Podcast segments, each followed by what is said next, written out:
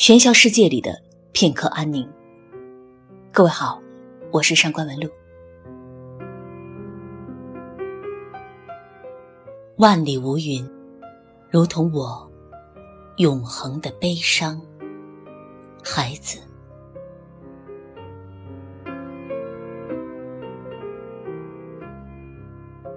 艺术家总是孤独而疯狂的，很多被称为天才的人。都以自杀的方式离开了这个世界。离我们最近的，是拍出大象席地而坐的胡波。他的这部处女作，在参展柏林电影节与金马奖后收获颇丰，而他，却在电影节上映之前自杀身亡。孤独是艺术家的生命，而成名会破坏孤独。人们渴望被理解，但如果一个艺术家能被所有人理解，他又会变得惶恐。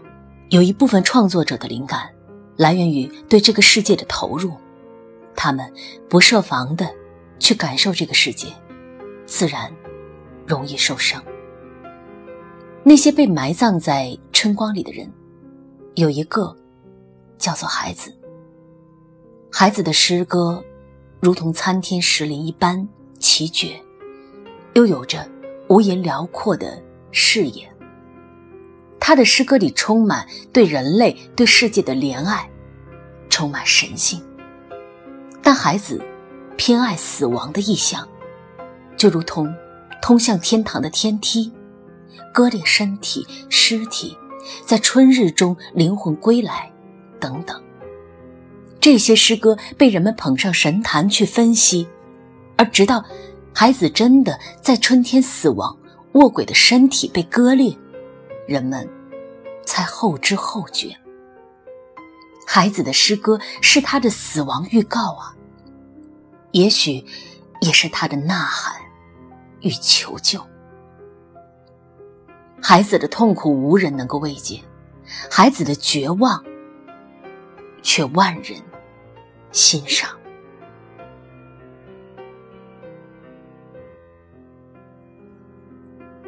孩子写下了这首《七月不远》，可是呢，他却选择在三月二十六日离开了这个世界。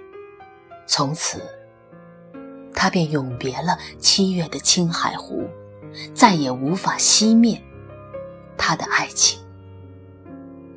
我们一起走进这首孩子的《七月不远》，借助孩子的眼睛，去看一看这个世界。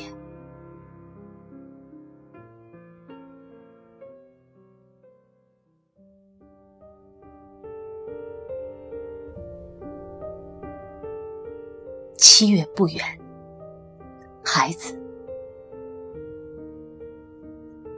给青海湖，请熄灭我的爱情。七月不远，性别的诞生不远，爱情不远，马鼻子下，湖泊。寒言，因此青海湖不远。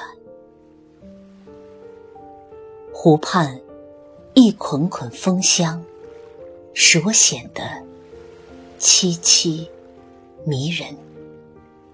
青草开满鲜花，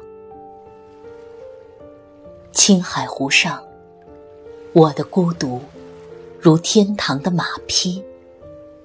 因此，天堂的马匹不远。我就是那个情种，诗中吟唱的野花。天堂的马肚子里，唯一含毒的野花。青海湖，请熄灭我的爱情。野花，青梗不远。衣箱内。古老姓氏不远，其他的浪子治好了疾病，已回原籍。我这就想去见你们，因此爬山涉水，死亡不远。骨骼挂遍我身体，如同蓝色水上的树枝。啊，青海湖，暮色苍茫的水面，一切如在眼前。只有五月生命的鸟群早已飞去，只有引我宝石的头一只鸟早已飞去，只剩下青海湖这宝石的尸体，暮色苍茫的水面。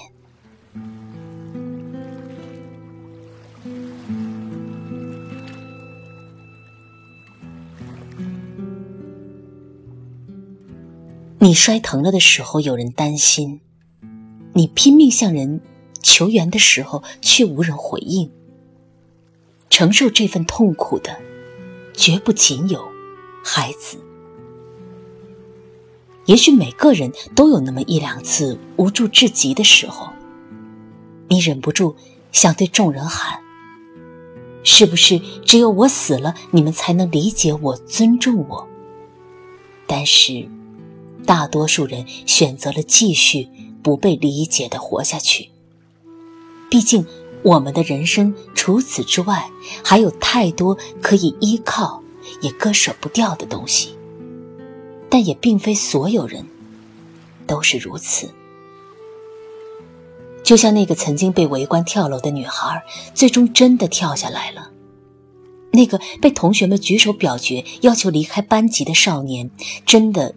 走进湖水里，再也没有回来。这样的新闻比比皆是，人们刷着手机，唏嘘、感叹，甚至为他们悲愤流泪。人们不理解这些事，非要用死亡去解决吗？但我们又有什么资格去诘问这些人？旁观者只看到一个起因与结果，就忍不住替他们惋惜。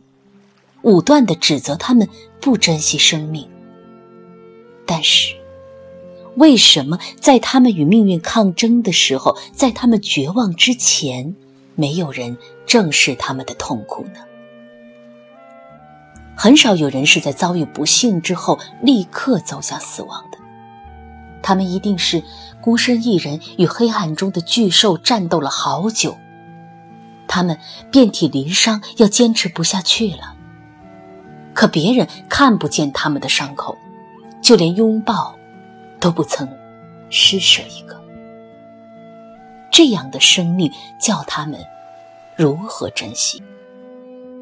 我们有一个悲哀的习惯，总是去安慰那个哭得最凶的孩子，却不知道真正需要拼尽全力才能活着的人是没有力气哭泣的。我们记得孩子以卧轨的方式结束了生命，却不记得他曾经盼望着做一个幸福的人。孩子短暂的生命中，有没有几天算得上他所说的春暖花开呢？关于这个问题的答案，没有人询问过他，而我们再也不会知道了。我们唯有。在他的诗里缅怀那曾经属于孩子的短暂的春光，面朝大海，春暖花开。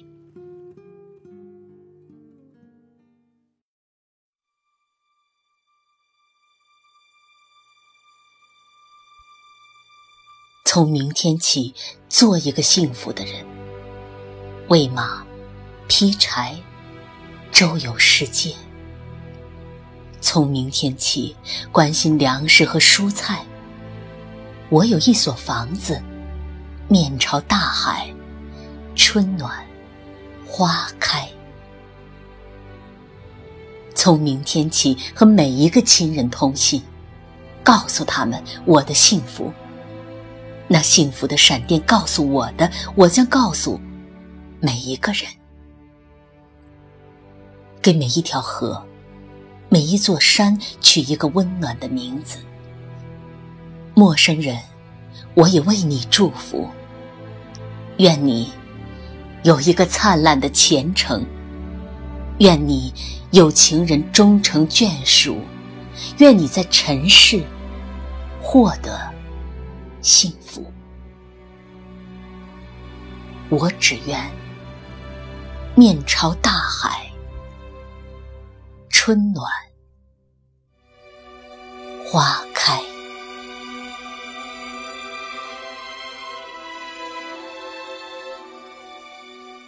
这首《面朝大海，春暖花开》是几乎所有人都耳熟能详的一首诗歌。希望所有因为这首诗歌而感到温暖的人，也能铭记那个孩子。他的一生不仅只有自杀这一个标签，他曾经以燃烧生命的方式热爱过这个世界。现在。现在真的春暖花开了。孩子的最后一首诗中写道：“春天，十个孩子全部复活。”让我们翘首以盼，等待这个孤独的诗人于春光中重生。